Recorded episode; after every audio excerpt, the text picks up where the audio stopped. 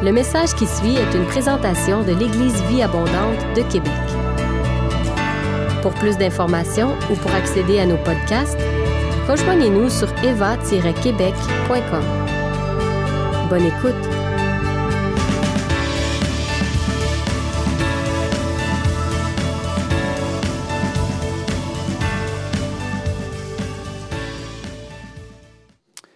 Je vais rentrer directement dans mon message. Donc ce matin, on poursuit notre série intitulée Et si être chrétien voulait plutôt dire que?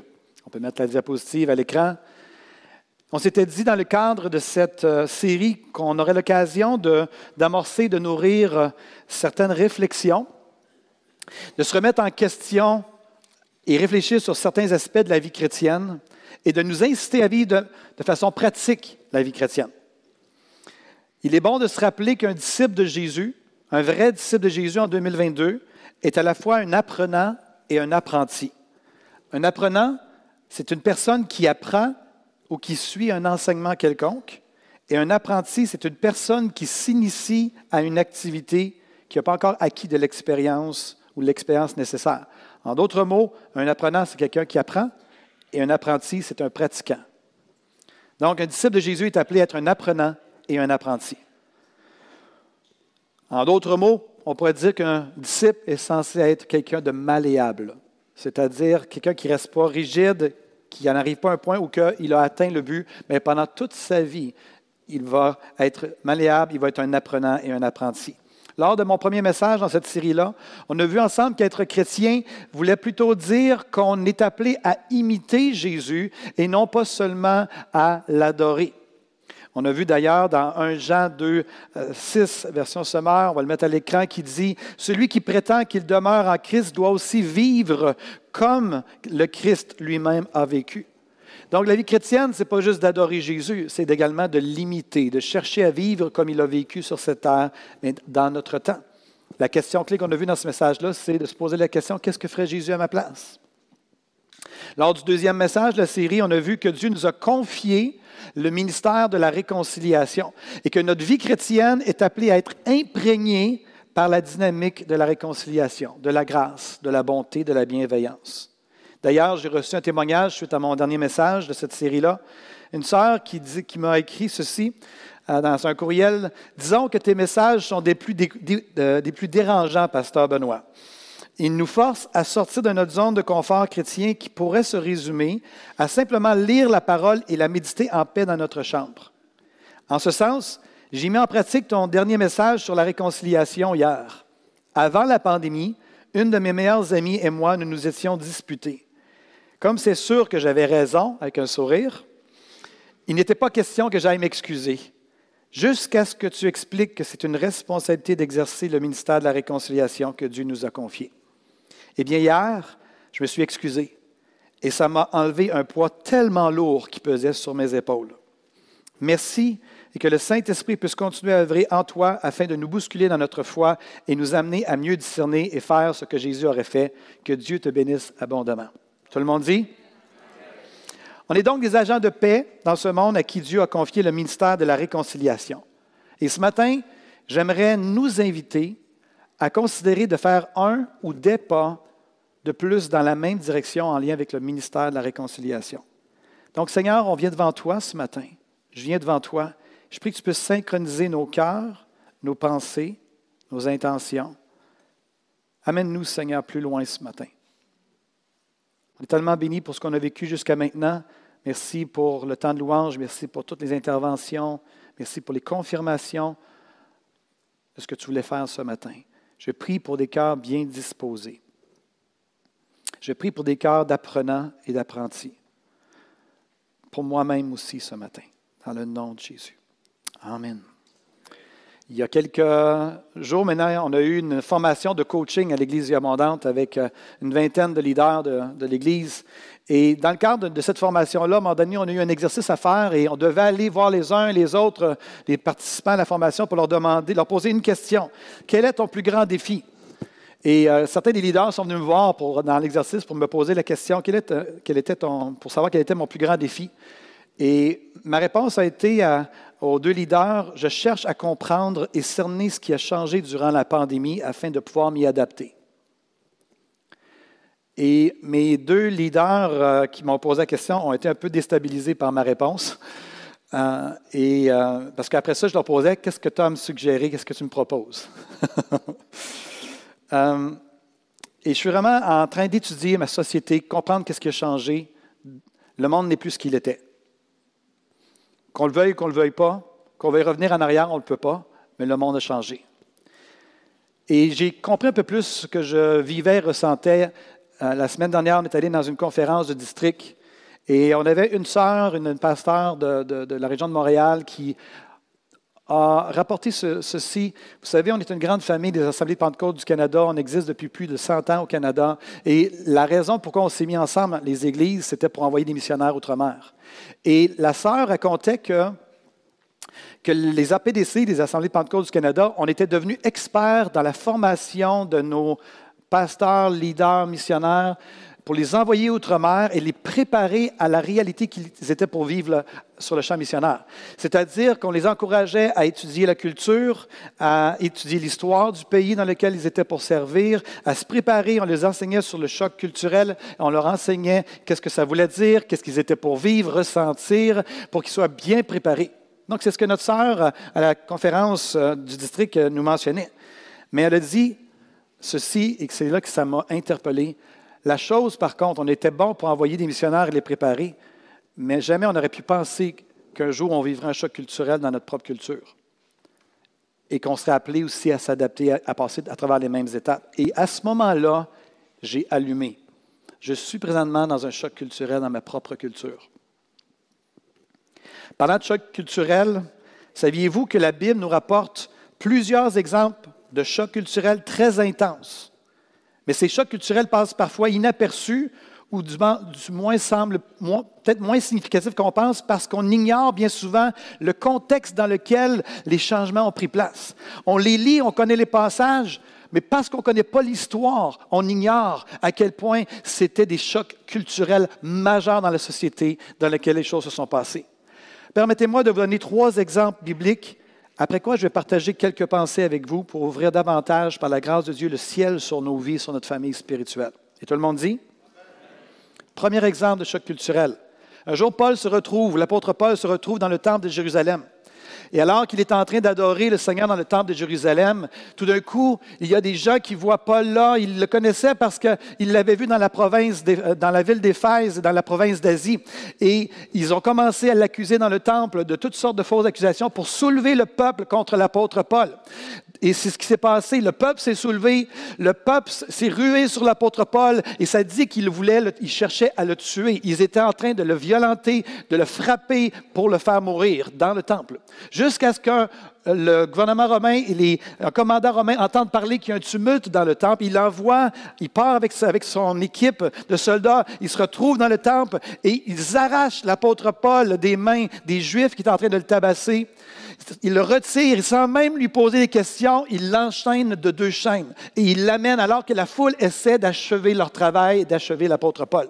Et ça dit que c'était extrêmement violent. Et alors qu'ils sont en train de l'amener, à un moment donné, ils arrivent à la forteresse qui était tout près de, qui était un des coins, en fait, de, euh, du temple de Jérusalem. Et alors qu'ils sont en train de monter les, les marches de la forteresse, l'apôtre Paul parle au commandant romain en disant, me permets-tu de parler à la foule?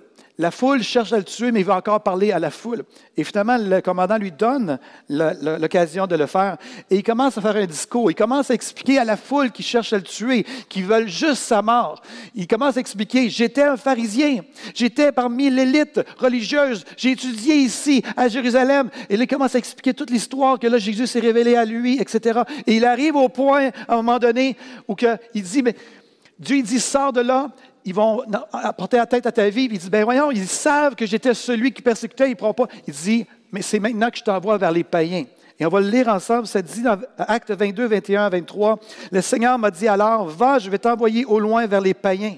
La foule l'avait écouté jusque-là. Mais à ces mots, ils se mirent tous à crier, à mort, qu'on débarrasse la terre d'un tel individu, il n'a pas le droit de vivre. Ils hurlaient de plus en plus fort, agitaient leurs vêtements et jetaient de la poussière en l'air. Dieu était en train de faire quelque chose de nouveau. Dieu était en train d'ouvrir le salut aux païens et aux nations. et il essayait d'élargir la perspective des membres de son peuple afin de les rendre plus inclusifs. Et vous avez vu leur réaction. À la, juste l'idée que le salut soit ouvert aux païens, ils ont dit, il ne mérite même pas de vivre cet homme-là. Ils étaient en train de vivre un choc culturel et ils étaient résistants à ce que Dieu était en train de faire dans leur contexte. Parfois, mes frères et mes sœurs, notre culture humaine est ce qui nous aveugle et nous rend sourds et nous empêche d'embrasser la perspective fraîche de Dieu, de ce qu'il est en train de faire de, de notre vivant. Deuxième choc culturel. Pierre, un jour, était sur un toit, il avait faim, demande un repas, il tombe en extase. Et le mot derrière le mot extase, c'est extasie. Il tombe littéralement en transe. Et dans la transe, il a une vision. Dans cette vision, il y a une nappe qui descend et des animaux sont là. Une voix dit tue et mange. Et c'était des animaux considérés comme impurs de la part euh, des Juifs. Les Juifs ne mangeaient pas tous les animaux. Il y a des animaux qu'ils ne mangeaient jamais parce qu'ils les considéraient comme, impurs. Donc, la nappe descend. Il entend la voix tue et mange. Et Pierre dit non, je ne mettrai rien d'impur dans ma bouche, dans mon corps. Non, je ne mangerai pas. Et ça dit que la, nappe est venue à deux, trois reprises de la vision et finalement, quitté. Et ça dit que Pierre était perplexe. Il cherchait à comprendre le sens de la vision. Et à ce moment-là, le Saint-Esprit parle à Pierre et dit, il y a trois hommes à la porte de la maison, c'est moi qui les envoie, pars avec eux sans hésiter. Et finalement, il descend en bas, il arrive devant la porte, il y a effectivement trois hommes, et Pierre leur demande, qu'est-ce qui vous amène ici? Le lendemain, il quitte les quatre ensemble. En fait, il quitte plus que quatre. Il y a aussi des Juifs qui étaient dans la maison avec Pierre qui décident de l'accompagner. Et il se retrouve dans la maison d'un commandant romain qui était, son nom était Corneille. Ils rentrent là et ils vont vivre toute une situation. Ça dit, Pierre, on peut lire Acte 10, verset 28-29, Pierre leur dit, vous savez que la loi interdit à un juif de fréquenter un étranger ou d'entrer chez lui. Pierre est à l'intérieur d'une maison d'un commandant romain. OK, pause. En Israël, c'était les Romains qui étaient la politique qui était qui en Israël. Les Romains étaient détestés par les Juifs. Au sein de la société juive, il y avait la haute hiérarchie spirituelle, hein, les pharisiens, les sadducéens, tout ça, qui était souvent de connivence avec le gouvernement romain. La population juive détestait les chefs religieux parce qu'ils étaient, ils les considéraient comme des traîtres. Et à l'intérieur du peuple, il y avait des mouvements de résistance aux Romains. Il y avait même des gens qui étaient violents à l'égard des Romains pour essayer de libérer leur peuple pour qu'ils puissent redevenir libres. Donc, il y avait toutes sortes de mouvements. Il y avait de la haine à travers les Juifs, à l'égard des Romains. Il y avait beaucoup de, de tensions. Et ici, Pierre se ramasse à rentrer dans la maison des ennemis. Il rentre dans la maison d'un centenier romain. Et il dit ceci, je le relis. Pierre leur dit, vous savez que la loi interdit à un juif de fréquenter un étranger ou d'entrer chez lui. Mais Dieu m'a fait comprendre qu'il ne faut considérer aucun être humain comme souillé ou impur. Il fait référence à la vision qu'il a eue. Voilà, voilà pourquoi je n'ai fait aucune difficulté pour venir quand vous m'avez appelé. À présent, puis-je savoir pour quelle raison vous m'avez fait venir? Qu'on explique qu'un ange lui est apparu, lui a dit d'aller le chercher et tout. Et Pierre va dire un peu plus loin, au verset 34 et 36, alors Pierre prit la parole et dit, maintenant, je me rends vraiment compte que Dieu ne fait pas de différence entre les hommes. Au contraire, dans toute nation, tout homme qui le révère et qui fait ce qui est juste lui est agréable. Il a adressé sa parole aux Israélites pour leur annoncer la paix par Jésus-Christ, qui est le Seigneur de tous les hommes. Et après avoir vécu tout ça, ça dit qu'il a continué à parler, puis à un moment donné, le Saint-Esprit est descendu sur la place. Les non-juifs, le centenier romain, les païens ont commencé à être remplis du Saint-Esprit, comme les Juifs. Et ça dit que Pierre et les hommes juifs qui l'avaient accompagné étaient étonnés. Qu'est-ce que c'est ça en bon québécois? Qu'est-ce qui se passe? Nos ennemis sont remplis du Saint-Esprit. Qu'est-ce que les gens vont dire? Qu'est-ce qui va se passer? Dieu, tu étais supposé t'occuper de nous, le peuple élu, le peuple d'Israël.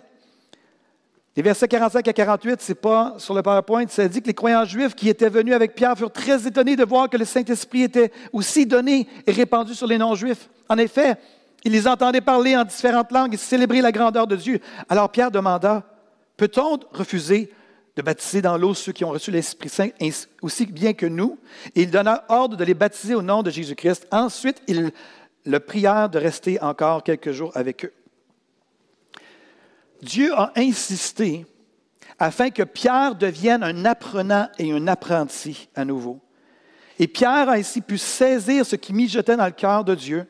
Il a eu le courage de renoncer à des convictions profondément enracinées dans son être en tant que juif. Depuis son enfance en tant que juif, Pierre avait été enseigné que le Dieu d'Israël était le seul vrai Dieu et que lui faisait partie du peuple élu, le peuple juif. De plus, au sein de sa nation, au sein de son peuple, au sein de sa culture. Il a grandi dans une culture, comme disait un de mes professeurs au collège biblique, on ne peut pas mijoter 20 ans dans le bouillon de poulet sans goûter le poulet.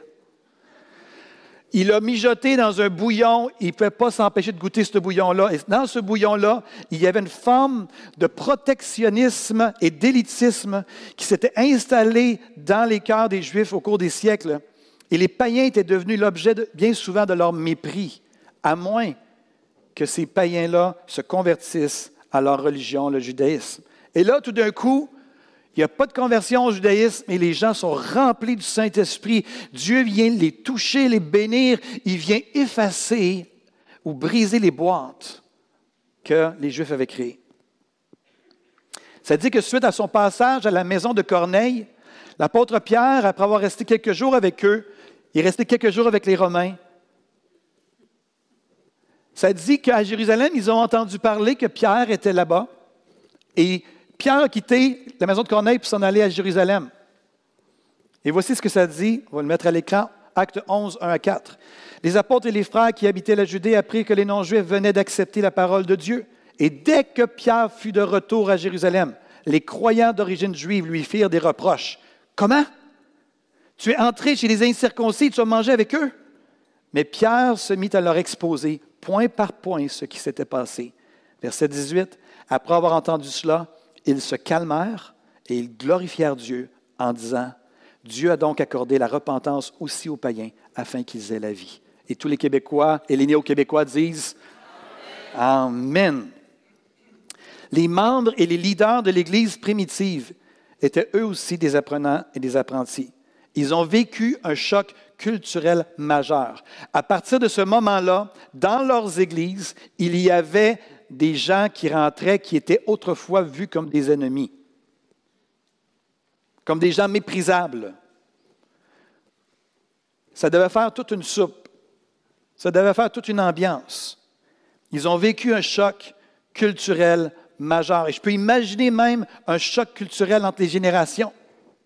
Entre les plus vieux et les plus jeunes, souvent les jeunes sont plus ouverts, les plus vieux sont plus conservateurs. Mais ils n'étaient pas au bout de leur peine. Troisième choc culturel. Paul, dans la ville d'Éphèse.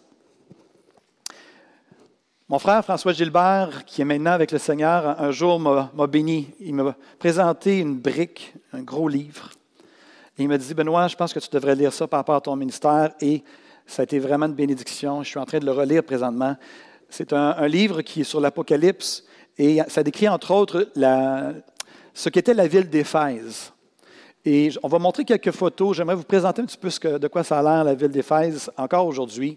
Voici des ruines. C'était une ville magnifique. C'était ici, vous voyez à gauche, c'était la bibliothèque d'Éphèse qui reste encore aujourd'hui. Si vous allez la visiter, vous allez être là. On peut mettre la prochaine diapositive.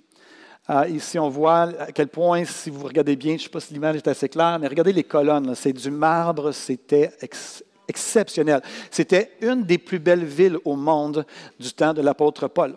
Et d'ailleurs, la bibliothèque qui est là, c'était tout près de où l'apôtre Paul a enseigné euh, pendant deux ans. Ici, on voit une rue avec, euh, et c'est juste des vestiges, mais c'était vraiment magnifique. On peut mettre la prochaine.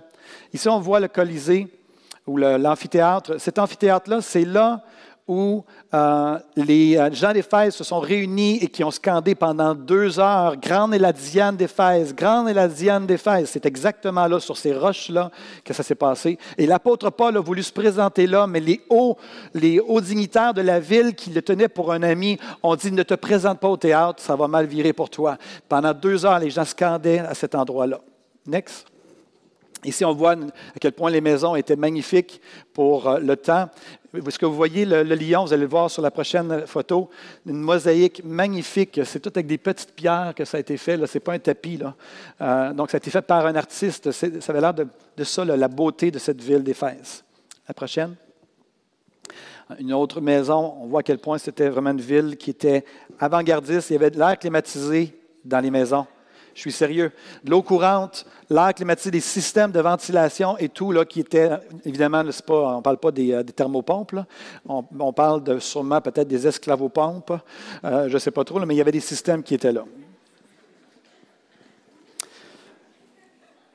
On va en reparler. Et si vous êtes euh, des touristes, vous allez visiter la ville d'Éphèse, mais vous pouvez vivre une soirée dans une ambiance comme celle-là. Acte 19 nous rapporte que Éphèse a été l'apothéose du ministère de l'apôtre Paul. De douze hommes, la première fois que l'apôtre Paul a mis le pied à Éphèse, il a rencontré douze hommes qui se disaient disciples de Jésus, mais qui n'étaient même pas encore remplis du Saint-Esprit, pas vraiment convertis encore. Et là, d'un coup, l'apôtre Paul a décidé de, de prier pour eux pour qu'ils soient remplis du Saint-Esprit.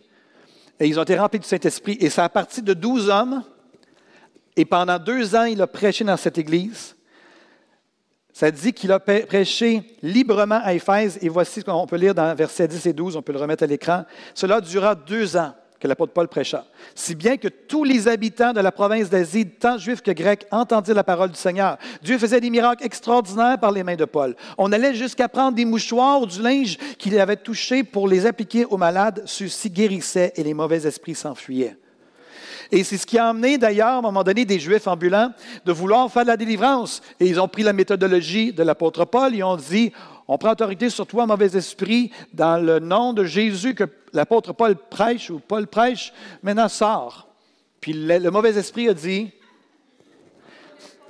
je sais, on sait qui est Jésus, on sait qui est Paul, mais vous, qui êtes-vous? Et ça dit qu'après ça, les mauvais esprits se sont déchaînés et les, euh, les, Juifs qui ont essayé de faire la délivrance sont partis nus. On imagine, ça doit être juste qu'il n'y avait pas nécessairement complètement nus, mais qu'il n'y avait, avait plus de vêtements, que ça avait été arraché, tout ça. Et je suis convaincu que le lendemain matin, il était écrit dans le journal d'Éphèse, dans les nouvelles, en page couverture, il y avait seulement une photo. Non, il n'y a pas de photo dans le temps, mais une gravure, je ne sais pas trop. Mais ça dit que tout Éphèse a entendu parler de l'histoire. 250 000 personnes. Et ça dit que le résultat de ça, ça a été que le nom de Jésus a été profondément respecté dans la ville d'Éphèse. C'était un bastion Éphèse. Dans le livre que mon frère François m'a passé, j'ai compris. C'est un bastion d'occultisme. Il y avait de l'occultisme ouvert, évident, encouragé, l'adoration, de voir des gens en transe de façon démoniaque dans les rues était commun de voir des gens vraiment avoir des, phrases occultes et de, lire des phrases occultes pour avoir des effets, des potions, toutes sortes de choses. C'était un lieu occulte. Et pendant les deux ans, Dieu a commencé à faire une œuvre. Et a commencé que là où l'occultisme et là où les ténèbres régnaient, le Saint-Esprit a dit ça, on s'en occupe. Toi et moi, l'apôtre Paul, on s'occupe de ça. Et c'est là qu'on entend parler, entre autres, de la repentance et le feu de joie avec les articles occultes. Je ne sais pas si vous vous rappelez de cette histoire-là. Ça dit que les choses ont été brûlées, ça a été un, très gros feu, et puis ils ont évalué la valeur de toutes les choses occultes qui ont été brûlées dans ce feu de joie-là. C'est là également, comme je l'ai mentionné tantôt, que Démétrius, l'orfèvre, a fait un soulèvement parce qu'il faisait des, euh, petits temples de Diane et c'était leur, leur gagne-pain. Et c'était en train de faire faillite parce que l'apôtre Paul était en train de virer la ville à l'envers. Donc, ils ont voulu soulever la ville pour faire en sorte que l'apôtre Paul soit éliminé de la carte. Ce qui est le particulier dans cette ville d'Éphèse-là, c'est que c'était une ville cosmopolite comme Québec. Il y avait des hommes, il y avait des femmes, il y avait des juifs, il y avait des non-juifs, il y avait des Égyptiens. Cléopâtre était là pendant un certain temps, la sœur de Cléopâtre était là pendant un certain temps. C'était une ville cosmopolite. Il y avait donc des juifs, des non-juifs, il y avait des riches, il y avait des très pauvres, il y avait des hommes libres et il y avait beaucoup d'esclaves. Et il y avait beaucoup d'esclaves dans la ville d'Éphèse et plusieurs d'entre eux ont accepté Christ. C'est pourquoi l'apôtre Paul a pris la peine d'écrire dans ses recommandations aux esclaves et aux maîtres dans son épître à, l'église d'Éphèse. Vous, esclaves, obéissez vos maîtres terrestres avec crainte et respect, avec droiture de cœur, et cela par égard pour le Seigneur. Éphésiens 6.5. Mais ce qui est particulier, et je reviens au choc culturel maintenant, un jour l'apôtre Paul va écrire aux Galates, ça va donner un petit peu ce que l'apôtre Paul enseignait. Il va dire, maintenant par la foi en Jésus-Christ, vous êtes tous fils de Dieu. On peut le mettre à l'écran. Car vous tous qui avez été baptisés pour le Christ, vous vous êtes revêtus du Christ. Écoutez bien ce qu'il va dire. Il n'y a donc plus de différence entre les Juifs et les non-Juifs, entre les esclaves et les hommes libres, entre les hommes et les femmes. Tout le monde dit? Unis à Jésus-Christ, vous êtes tous un. Donc, lorsque toutes ces catégories de personnes se retrouvaient dans le contexte de l'Église, les classes sociales disparaissaient ou à tout le moins s'atténuaient. En d'autres mots, du lundi au vendredi ou du dimanche au, vendredi, un esclave servait dans une maison son maître chrétien, mais lorsqu'il se présentait le samedi à l'église, il rentrait dans la réunion, il n'y avait plus d'esclaves il n'y avait plus de maître. Il y avait des frères et des sœurs. L'église d'Éphèse était un modèle complètement contre-courant de ce, qui se vivait à l'intérieur de cette ville qui était Éphèse. Les visiteurs qui venaient pour la première fois dans les rencontres de l'Église expérimentaient assurément un choc culturel alors que les classes sociales tendaient à disparaître. Juifs et païens ensemble, frères et sœurs. Hommes et femmes, frères et sœurs. Maîtres et esclaves, frères et sœurs. Pendant le temps des réunions, tous étaient égaux. Mais lorsqu'ils sortaient et retournaient à leur vie de tous les jours, chacun reprenait son rang, mais ils étaient exhortés à se traiter différemment. C'est pour ça que l'apôtre Paul va s'adresser aux maîtres et qui va s'adresser aux esclaves sur comment ils doivent collaborer ensemble, parce que ça devait faire particulier pour un esclave. Tout d'un coup, il arrive dans une réunion, il est égal à son maître, et après ça, il devait retourner et reprendre sa fonction. D'ailleurs, l'apôtre Paul va parler un jour, va écrire une lettre à Philémon. Il va dire à Philémon, je t'envoie ton serviteur, ton esclave. écoutez bien comment il va dire ça. Les versets 15 et 16, vous ne l'avez pas à l'écran. D'ailleurs, qui sait, peut-être Onésime, l'esclave, a-t-il été séparé de toi, Philémon, pour un temps, afin que tu le retrouves pour toujours, non plus comme un esclave, mais bien mieux qu'un esclave, comme un frère très cher. Il l'est tellement pour moi, dit Paul, combien plus le sera-t-il pour toi en tant qu'homme et en tant que frère dans le Seigneur. Et il va dire, accueille-le comme tu m'accueillerais moi-même. Philémon reçoit la lettre et l'apôtre Paul, son ami, lui dit, accueille ton esclave comme si tu l'accueillais moi-même. Quelqu'un a déjà dit, quand la femme de Philémon a entendu ça, Philémon s'est dit, bon, tu ne vas pas coucher dans ta chambre habituelle. Puis sa femme a dit, non, non. L'apôtre Paul a dit de l'accueillir comme si c'était lui-même. Donc, Onésime doit avoir la chambre que Paul aurait normalement dans la maison. Donc, l'esclave s'est ramassé assurément dans un endroit plus confortable. Choc culturel. La culture d'unité de l'Église d'Éphèse était à contre-courant avec les principes de la société et de la ville dans laquelle ils habitaient. L'unité de l'Église d'Éphèse représentait un choc culturel. Je vous ai donné donc trois exemples bibliques de choc culturel biblique. Maintenant, j'aimerais partager avec vous quelques pensées pour ouvrir, par la grâce de Dieu, davantage le ciel sur nos vies et sur notre famille spirituelle. Ici, être chrétien voulait plutôt dire que le cœur d'un disciple de Jésus est appelé premièrement multiculturel. Je ne sais pas si vous avez déjà remarqué, mais l'Église Eva est une Église multiculturelle. Regardez autour de vous, vous allez voir, on est une Église multicolore.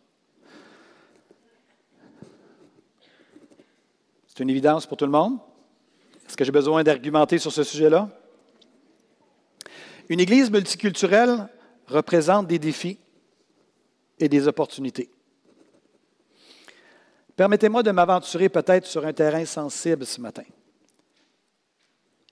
Il nous est arrivé à l'ELM, à l'équipe de leadership ministériel, les anciens de cette Église, de se questionner à savoir s'il y avait des formes quelconques de racisme au sein de notre famille spirituelle. En fait, l'ELM était à l'écoute des uns et des autres afin de discerner si la famille Eva était ou non une bonne représentation du royaume de Dieu sur la terre par son unité multiculturelle. Après échange, ensemble, on était d'avis qu'on avait encore du chemin à faire, mais ce n'était pas nécessairement toujours facile d'identifier là où on pouvait s'améliorer et gagner du terrain. Ce n'était pas tant du racisme. Je n'ai jamais été témoin de racisme à l'Église abondante. Je n'ai pas eu d'exemple, absolument pas. Mais il y avait quelque chose de l'esprit qui disait qu'on n'a pas encore vécu pleinement ce que Dieu veut qu'on vive ensemble. Au fil du temps et de nos échanges, Christine et moi avons réussi à mettre des mots sur ce que nous ressentions en tant que Québécois de souche. On a réalisé qu'on ressentait profondément dans nos tripes ce que j'appellerais un protectionnisme viscéral. Un protectionnisme viscéral en ce qui a trait notre culture québécoise. Je vais l'expliquer, inquiète-toi pas, Rita.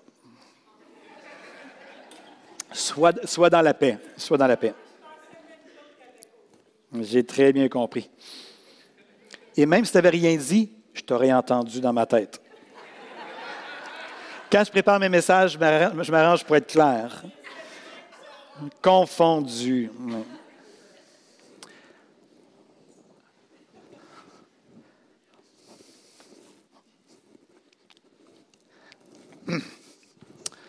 Chaque fois que je prends le drapeau du Québec, les larmes me viennent aux yeux. J'aime mon peuple, vraiment.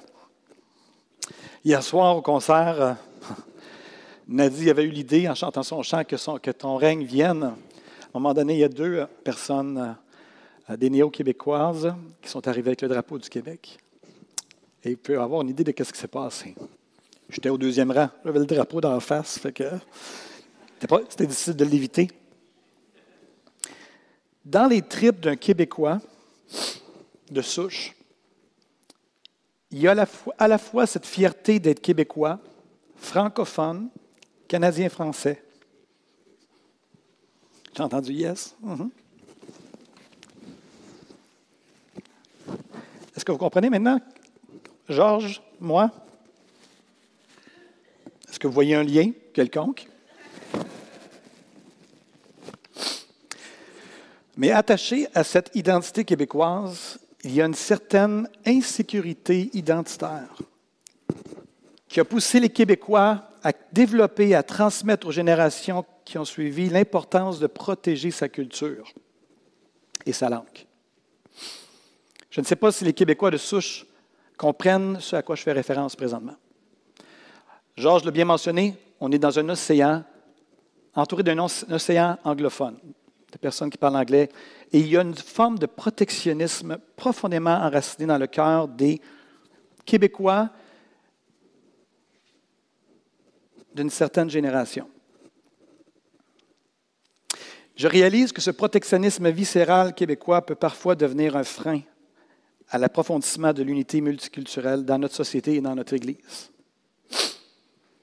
D'un côté, on veut accueillir et d'un autre côté, on ressent le besoin de protéger notre culture.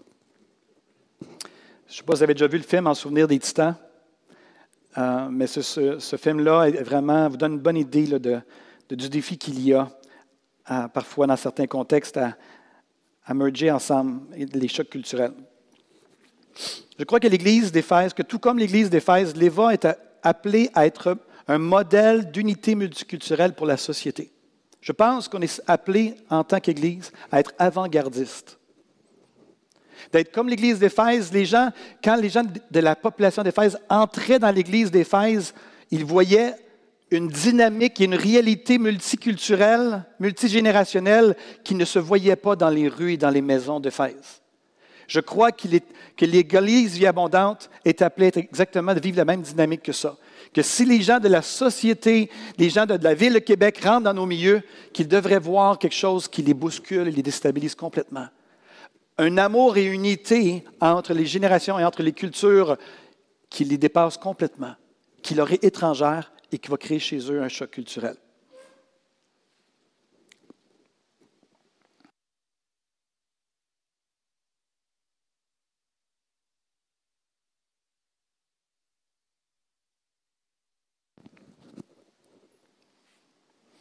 L'Éva est appelé à être une démonstration de ce qu'est la puissance de l'Évangile en action. L'Éva, tout comme l'Église d'Éphèse, est appelée à être une bonne représentation de la réalité du ciel. Le ciel est et sera multiculturel. La croix a ouvert la voie à une dimension d'unité culturelle extraordinaire. Ici, être chrétien voulait plutôt dire que le cœur d'un disciple de Jésus est appelé à être complètement ouvert à l'autre, à tous les autres, et désireux de faire éclater toute barrière raciale. J'aurais des questions pour vous ce matin. On a dit que dans cette série-là, on va être très pratico-pratique. Mon frère, ma sœur, peu importe la couleur de ta peau ou ta culture, y a-t-il des obstacles à une unité multiculturelle plus profonde dans ton cœur, dans cette Église? Les Québécois à l'égard des Africains, les Africains à l'égard des Québécois, les Québécois à l'égard des Haïtiens, les Haïtiens à l'égard des, Africains. J'ai déjà parlé avec des Africains qui m'ont dit que même des fois à l'égard d'Africains entre vous, que parfois il y a aussi des obstacles. Y a-t-il les Québécois de souche qui s'identifient ce matin au protectionnisme viscéral québécois que j'ai décrit? Ce genre de protection qui fait en sorte qu'après ça, vous voyez quelque chose de nouveau arriver au Québec et qu'il y a quelque chose à l'intérieur qui réagit parce que vous voulez protéger, c'est viscéral. Ce n'est pas quelque chose de cérébral, c'est quelque chose qui nous a été transmis de génération en génération. Y a-t-il des disciples de Jésus à l'Éva qui ont besoin de voir le Seigneur les libérer de ce, protectionnisme restreignant? Qu'est-ce qu'on fait avec ça? Quand Christine et moi, on a réalisé ça, on a dû se poser la question, qu'est-ce qu'on fait avec ça? En tant qu'enfant de Dieu, est-ce que mon but, c'est de pouvoir protéger ma culture à tout prix? Ou est-ce que mon, mon but, c'est de faire avancer le royaume de Dieu? Je pense que vous connaissez ma réponse. Et ça veut dire que j'ai eu besoin de me repentir. Me repentir, c'est de changer d'idée, c'est changer ma perspective, la façon de voir. Avez-vous des amitiés interculturelles? Si oui, représente-t-elle bien la dynamique du royaume? Et si vous n'en avez pas, pour quelle raison? Y a-t-il dans nos cœurs, frères et sœurs, peu importe notre couleur, peu importe notre origine, y a-t-il dans nos cœurs des préjugés, des présupposés? Y a-t-il de la fermeture, un protectionnisme, du mépris, la froideur, une certaine distance, de la colère, de l'amertume, de la douleur, peut-être de l'irritation. Alors que je préparais mon message pour ce matin, il y a une expression qui est venue dans mon esprit, c'est la voix de l'esprit, je le sais, et l'expression c'était de, de s'asseoir sur nos préjugés. Le danger avec les préjugés, un préjugé, c'est on ressent quelque chose à l'égard de quelqu'un, on a une pensée à l'égard de quelqu'un, et le danger, c'est de s'asseoir sur ces préjugés-là et de les confondre pour de la sagesse. Il y a bien souvent un sentiment de puissance et de plaisir à s'asseoir sur nos préjugés parce qu'on a l'impression que ça nous donne raison. Mais les préjugés doivent être démantelés en refusant de s'asseoir dessus et de choisir d'aller au-delà des préjugés. Qu'ils soient de la part des Québécois, des néo-Québécois, les préjugés sont dans tous les cœurs. La question est de savoir qu'est-ce qu'on fait avec. Est-ce qu'on s'assoit dessus ou est-ce qu'on les démantèle? La meilleure façon de les démanteler, c'est d'aller au-delà de nos préjugés et d'aller voir ça au-delà. J'ai déjà enseigné à Christine, des fois il y a des gens que le contact est moins naturel avec eux pour moi et que je peux avoir des préjugés. Et savez-vous ce que j'ai appris à faire? C'est de m'approcher encore plus près d'eux autres. Et souvent après ça, en m'approchant d'eux, j'apprends à les connaître et des fois, je comprends pourquoi il y a peut-être des choses qui sont encore à travailler dans leur vie, mais je comprends quelle est l'histoire derrière ça. Et j'ai juste plein d'amour pour eux parce que je me suis approché et j'ai refusé de m'asseoir sur mes préjugés. Ce que j'adresse ce matin, ce n'était pas tant un défi pour la jeune génération, parce que eux, autres, ils ont grandi dans un monde différent, dans un monde multiculturel. Donc, tous les jeunes, je dirais, de 20 ans en descendant, 25 ans en descendant, euh, vous vivez dans un autre monde. Mais pour tous ceux qui ont 25 ans et plus, c'est un autre, une autre paire de manches, comme on dit au Québec.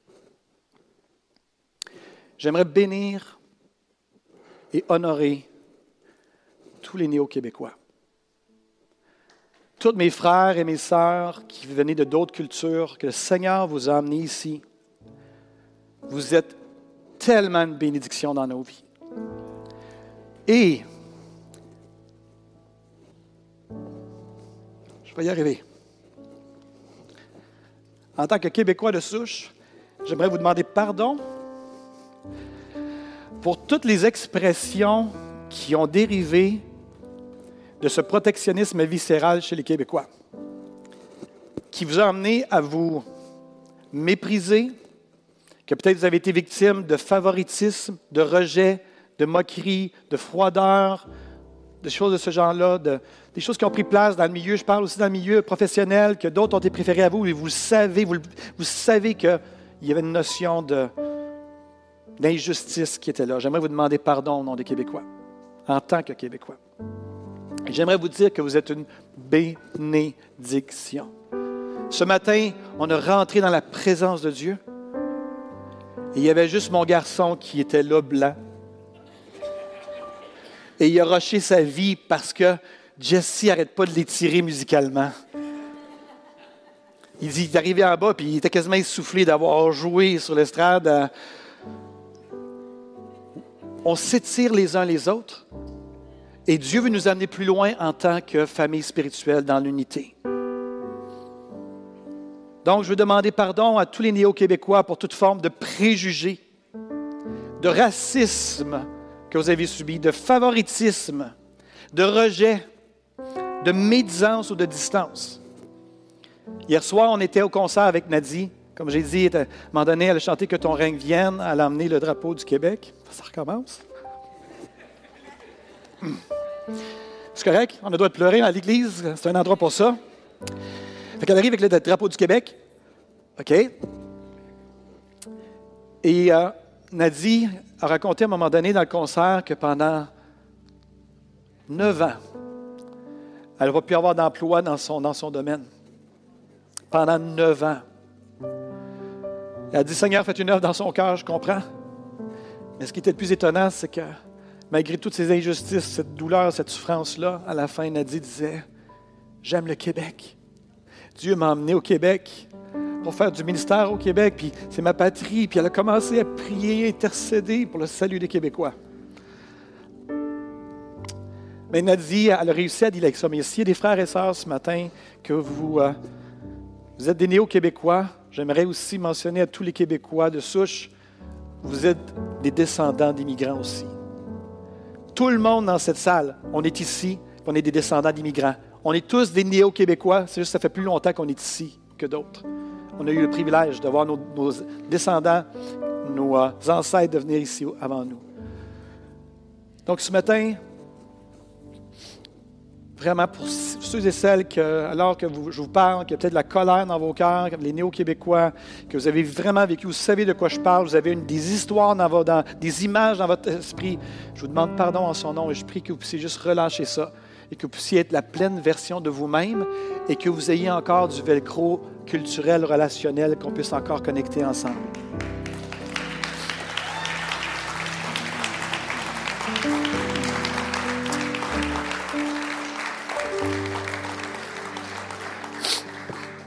À tous les Québécois dans ce lieu de souche, il est temps de laisser aller notre protectionnisme. Je ne suis pas en train de dire qu'on doit abandonner notre culture québécoise.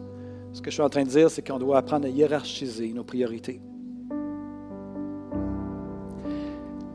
Je prie qu'à partir d'aujourd'hui, dans les jours et les semaines à venir, qu'il y ait de nouvelles amitiés qui se forment, solides et profondes, entre les cultures, et que vous puissiez expérimenter, comme j'ai expérimenté depuis maintenant plus de 15 ans, la richesse de mes frères, de mes sœurs néo-québécois qui apportent dans ma vie. Et par la grâce de Dieu, j'essaie aussi d'être une richesse dans leur vie. Je crois que la prochaine saison de l'Église abondante, Si on veut avoir encore plus, on doit, on a chanté, Seigneur, on veut plus, on doit merger ensemble. Unis-nous ensemble, Seigneur. Qu'on puisse être un modèle, qu'il soit un. Père, qu'il soit un comme on est un. On a une prière de Jésus qui nous est rapportée dans toutes les Écritures, Jean 17. Père, je te prie, non seulement pour mes disciples, mais pour ceux qui vont venir après, qui vont croire en moi après eux, pour les Québécois, les néo-Québécois. Je prie pour eux, Père, afin qu'ils soient un comme on est un. Et afin que le monde croit que tu m'as envoyé. J'aimerais ce matin, alors que je parle beaucoup, je veux juste m'assurer d'être clair. J'aimerais qu'on puisse pencher nos têtes. Et assurément que le Seigneur a parlé à vos cœurs ce matin. Alors que Jessie est là avec son, sa belle onction, ça se peut qu'à un moment donné, il parte dans un champ. Le but, ce n'est pas de chanter. Le but, c'est de, de gérer son cœur ce matin.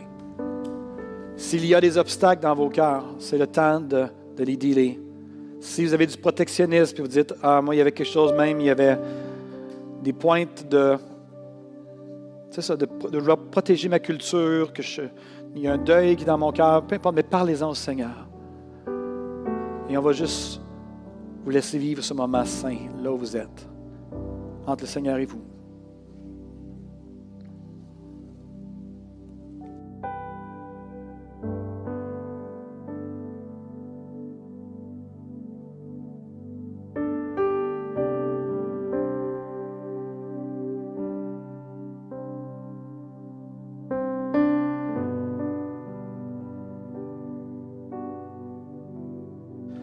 Gens qui veulent avancer en avant, vous avez besoin de plus d'espace, vous avez besoin de parler à voix haute, vous ne voulez pas que vos voisins vous entendent, venez en avant. Jesse et moi, on est déjà là. Vous pouvez venir nous rejoindre et juste aller là où vous voulez.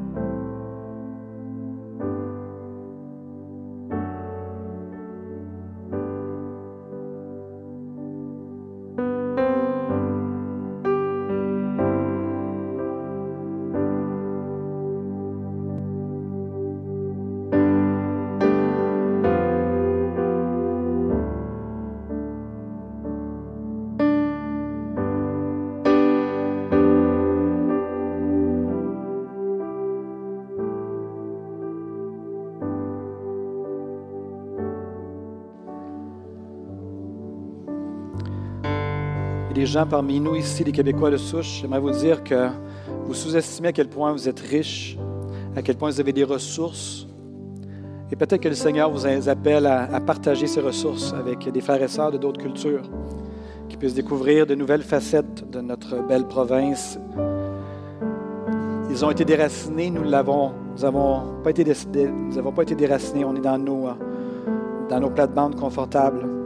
Puis si on nous trouvé des moyens de, de bénir et d'accueillir différemment et encore plus chaleureusement.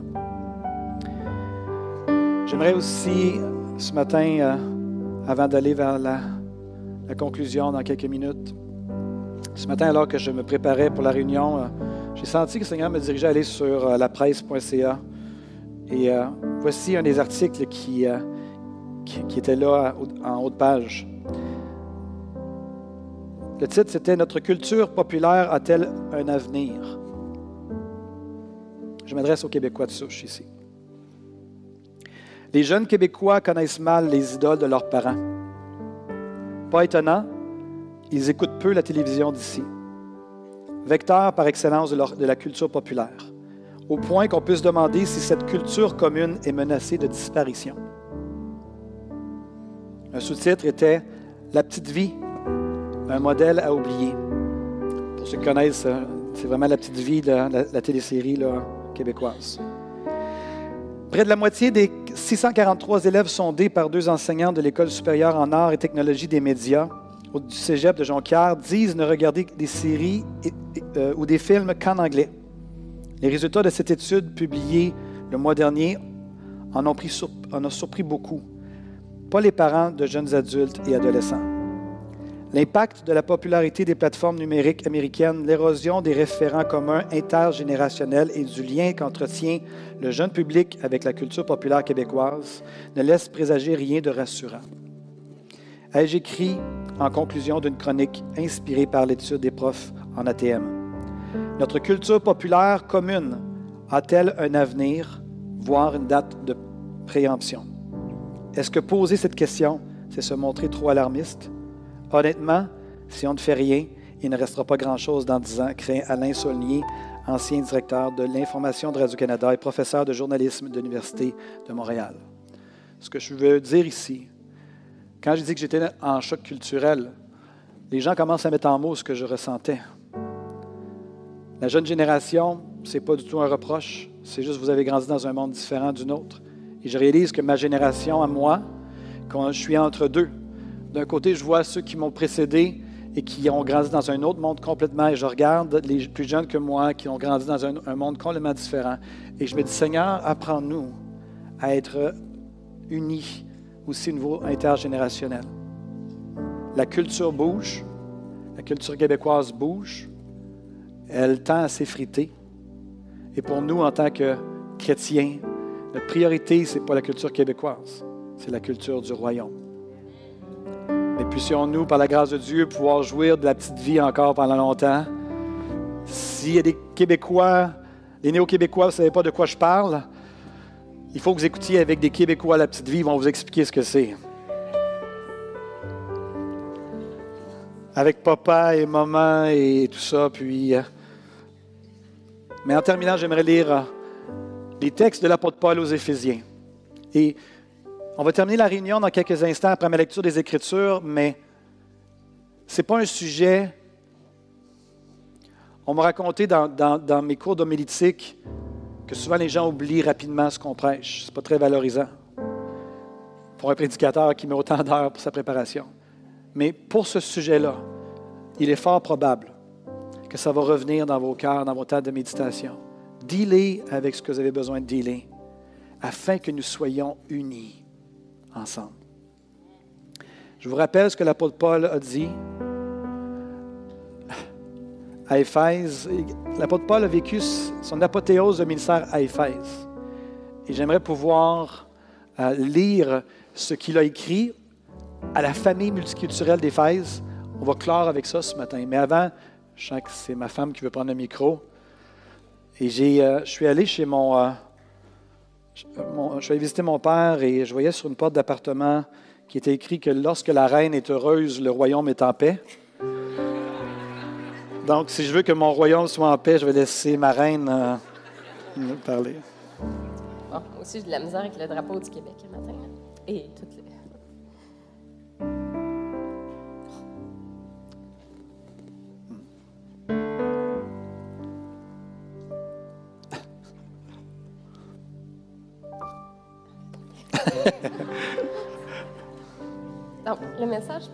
vraiment à tout le monde. Puis, euh, sûr qu'on a parlé beaucoup, comme aux Québécois, de, de, souffrir, euh, de laisser tomber notre protectionnisme pour s'ouvrir.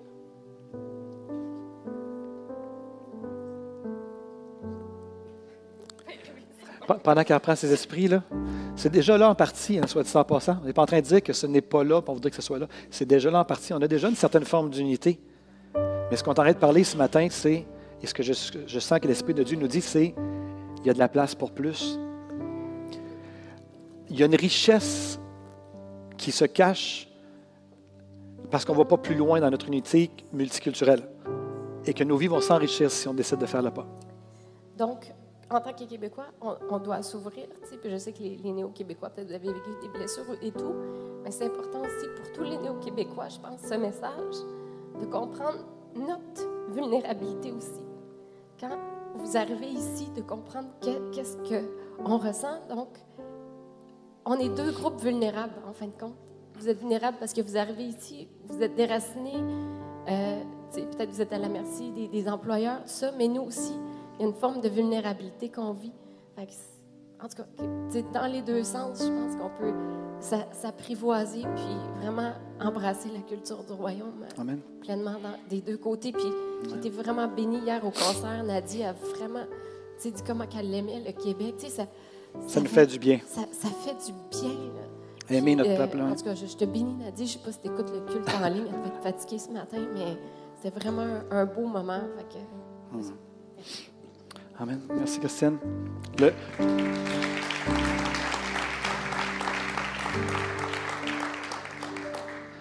Le royaume va être en paix. J'ai une discussion avec euh, Jessie et Aurore euh, cette semaine. Et je leur ai dit euh, Salut. tu veux prendre.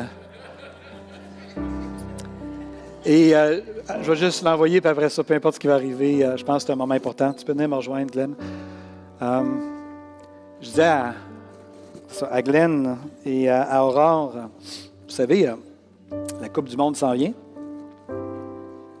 Et le Canada s'est qualifié.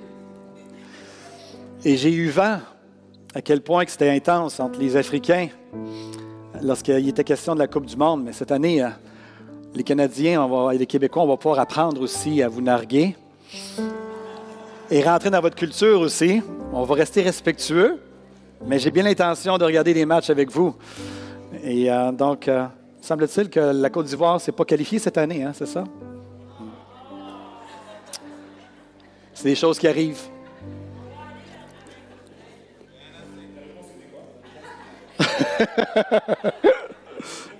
Hmm.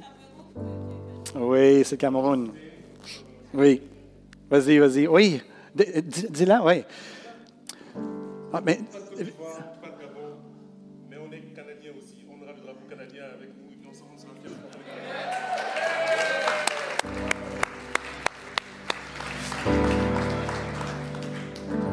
J'ai pas l'habitude de prendre la parole ici, sauf quand je suis à la louange ou quand j'arrive à faire un slam. Mais euh, c'est pas pour un slam que je suis là ce matin. Euh, le message pasteur Benoît euh, mettait un peu le focus sur les Québécois de souche. Il parlait de multiculturalisme. Mais qui dit multiculturalisme veut dire que les Québécois de souche gardent aussi leur culture. C'est vrai qu'il invite, il incite à embrasser la culture des autres, mais il ne faudrait pas oublier la vôtre. Et comme il a dit, il y a des priorités à mettre. Pourquoi je prends la parole? C'est pour pouvoir m'adresser, par exemple, aux néo-québécois. Il faudrait aussi de l'ouverture à notre niveau. On va embrasser la culture, on doit embrasser aussi et entendre le vécu de ceux qui nous accueillent, la terre qui nous accueille. Donc c'est de cette façon qu'on va pouvoir arriver à merger. Donc le pas doit être fait des deux côtés. Et c'est juste ça que je voulais euh, apporter comme euh.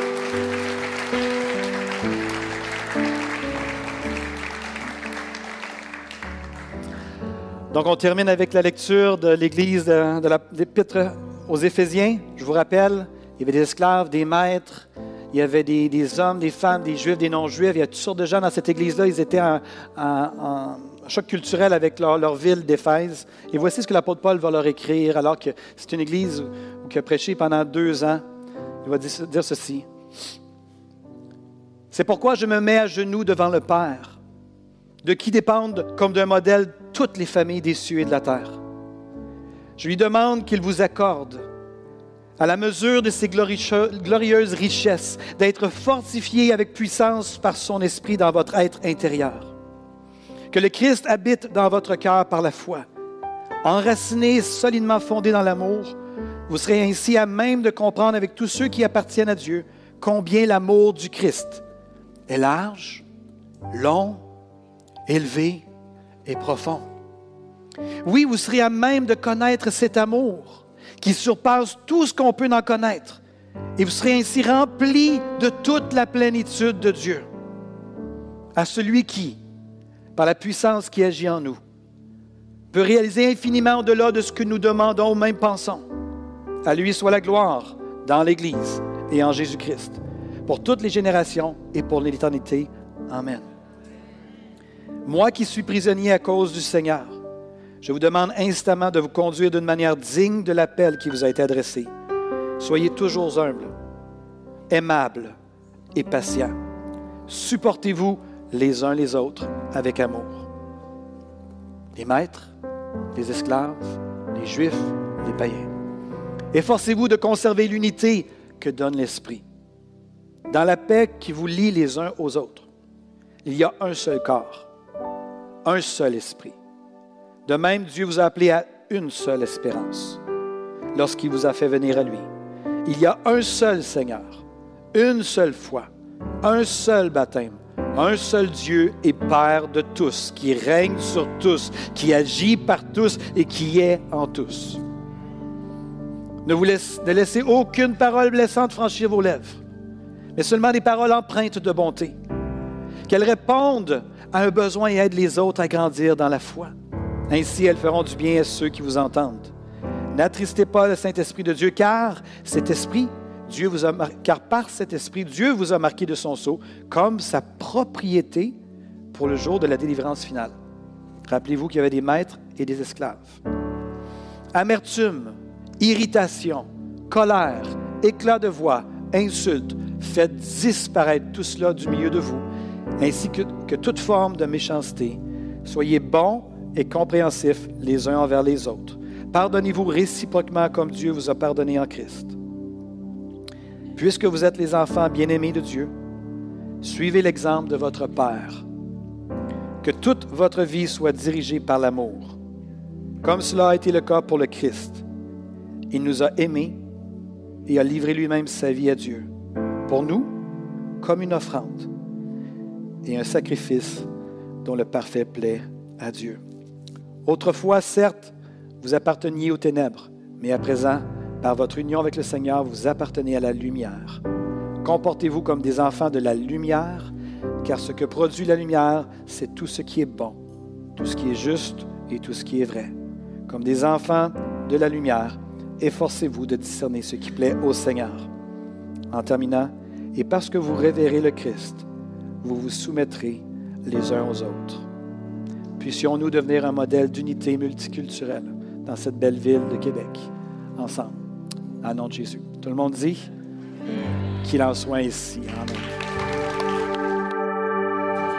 Si vous avez aimé ce message, nous vous invitons à vous joindre à nous lors de nos rencontres du dimanche matin. Vous trouverez l'horaire et l'emplacement de nos réunions sur notre site internet eva-québec.com. N'hésitez pas à communiquer avec nous et que Dieu vous bénisse.